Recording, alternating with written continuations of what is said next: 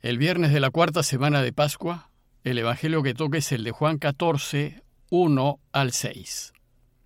En aquel tiempo dijo Jesús a sus discípulos, No se inquieten, crean en Dios y crean también en mí. En la casa de mi Padre hay muchas estancias. Si no fuera así, les habría dicho que voy a prepararles sitio.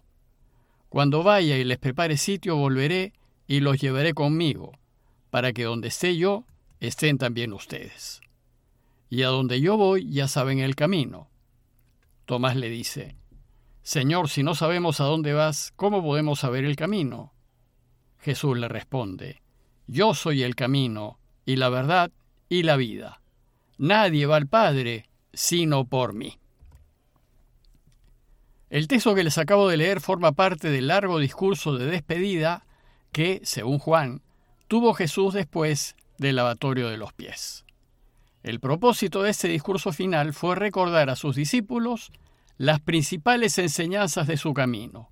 Y con este objetivo en mente, el texto de hoy tiene dos partes.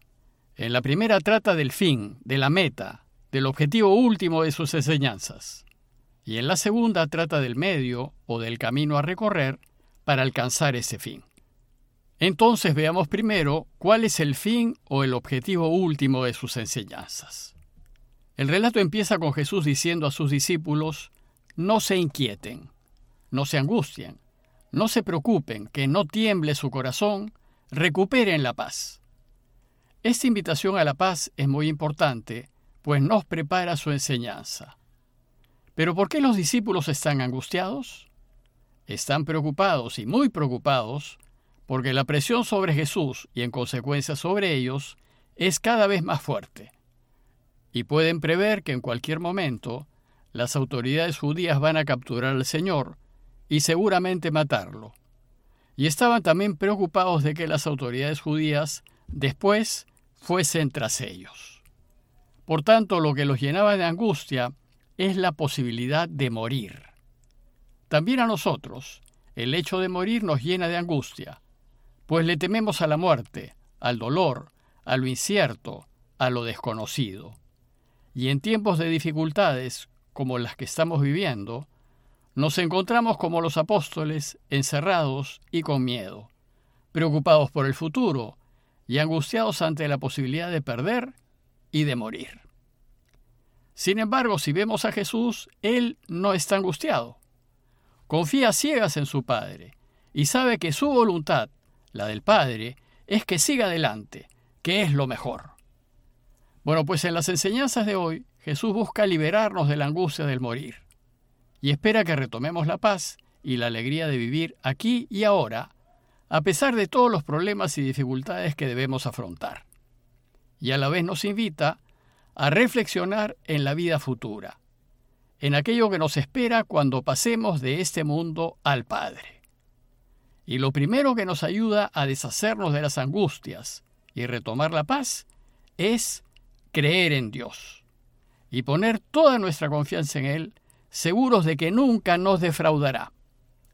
Por eso les dice Jesús, no se angustien, crean en Dios y crean también en mí.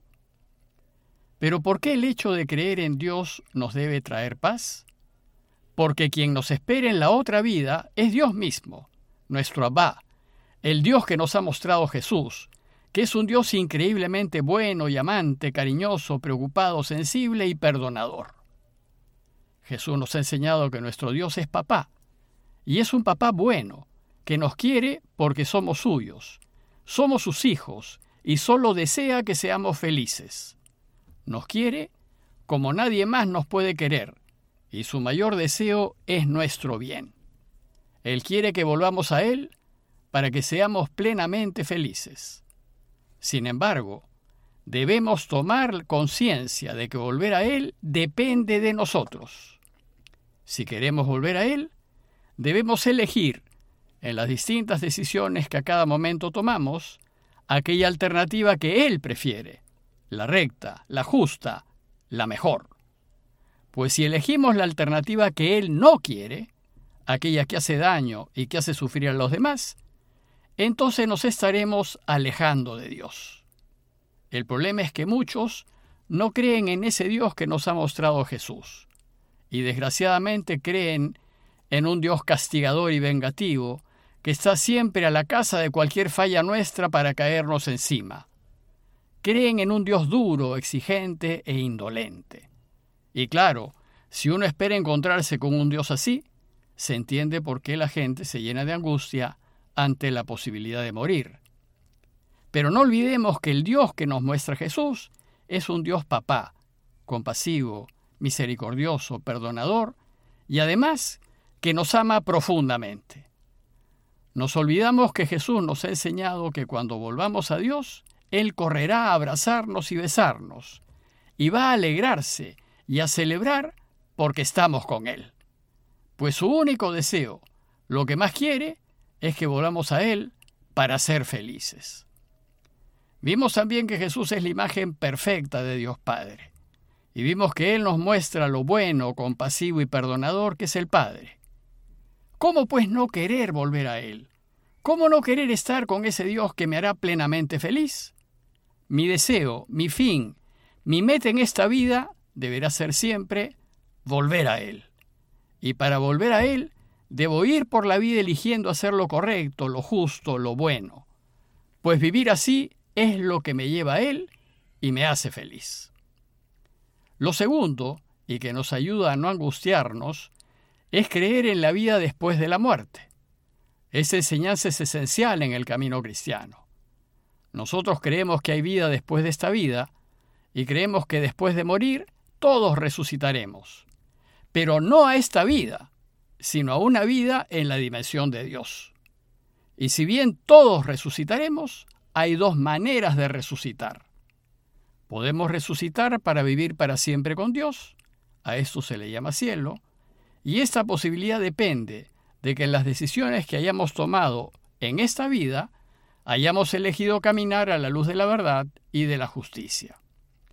Desgraciadamente hay algunos que no eligen en sus vidas presentes caminar a la luz de lo correcto, no eligen ayudar, no eligen servir, solo se eligen a sí mismos. Estos también resucitarán, y resucitarán para vivir para siempre, pero sin Dios. Y a esta manera eterna de vivir se le llama infierno o muerte eterna. Pero es muy importante ser conscientes de que Dios no nos manda al cielo ni nos manda al infierno.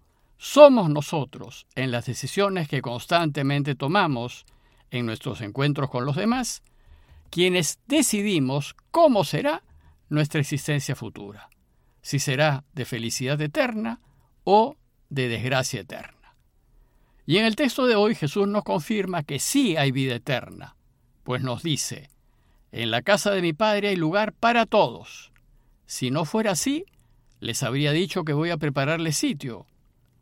Lo que Jesús nos dice es que hay otra vida y que esa otra vida será en la casa del Padre, y que allá hay lugar para todos. Y lo dice pues desea que todos vivamos y vivamos para siempre con Él.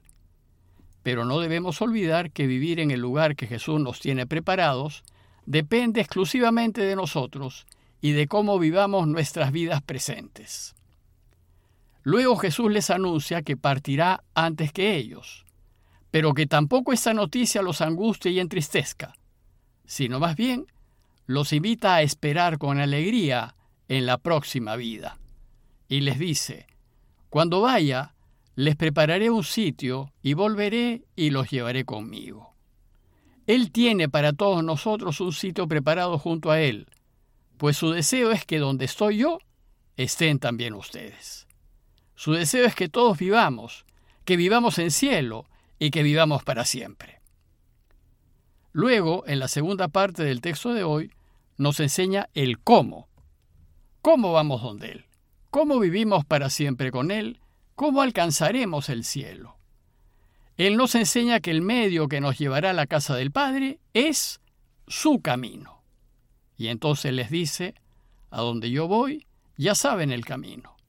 Y por supuesto que lo sabemos, pues durante todo el tiempo que ha estado entre nosotros, nos lo ha venido enseñando.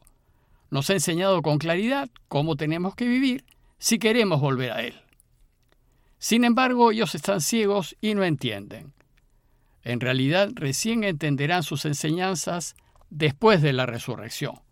Pero como en ese momento no entienden, Tomás en representación de todos pregunta, Señor, no sabemos dónde vas, ¿cómo podemos saber el camino?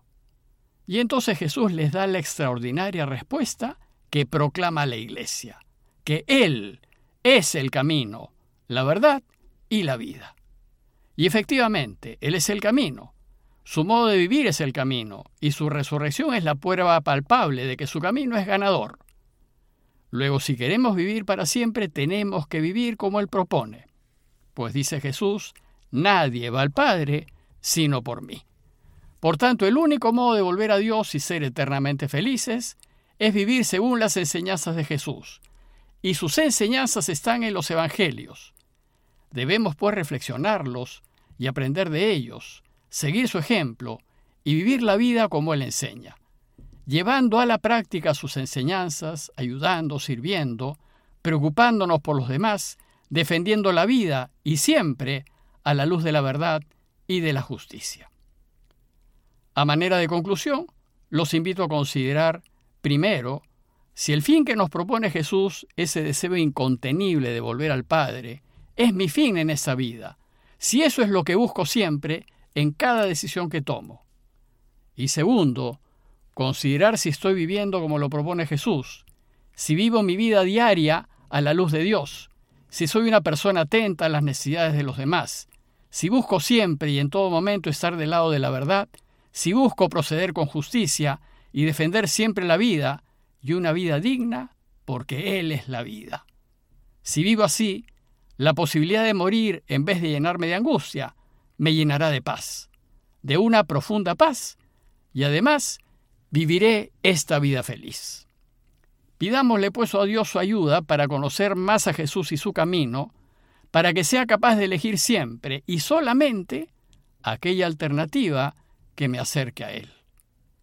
Parroquia de Fátima, Miraflores, Lima.